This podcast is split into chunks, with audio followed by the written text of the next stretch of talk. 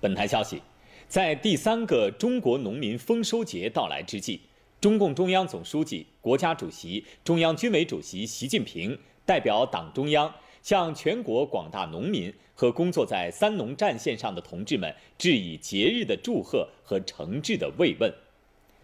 习近平指出，当前正是秋粮收获的季节，祖国大地到处是丰收景象。今年丰收来之不易。突如其来的新冠肺炎疫情、长江流域严重洪涝灾害、东北地区下伏旱、连续台风侵袭，给粮食和农业生产带来挑战。全国广大农民和基层干部发扬伟大抗疫精神，防控疫情保春耕，不误农时抓生产，坚持抗灾夺丰收，为保持经济社会大局稳定提供了有力支撑。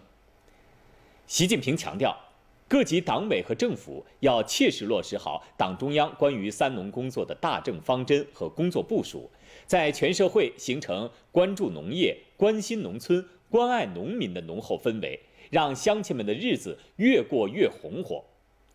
希望全国广大农民紧密团结在党的周围，为乡村全面振兴的美好明天，为中华民族伟大复兴的中国梦努力奋斗。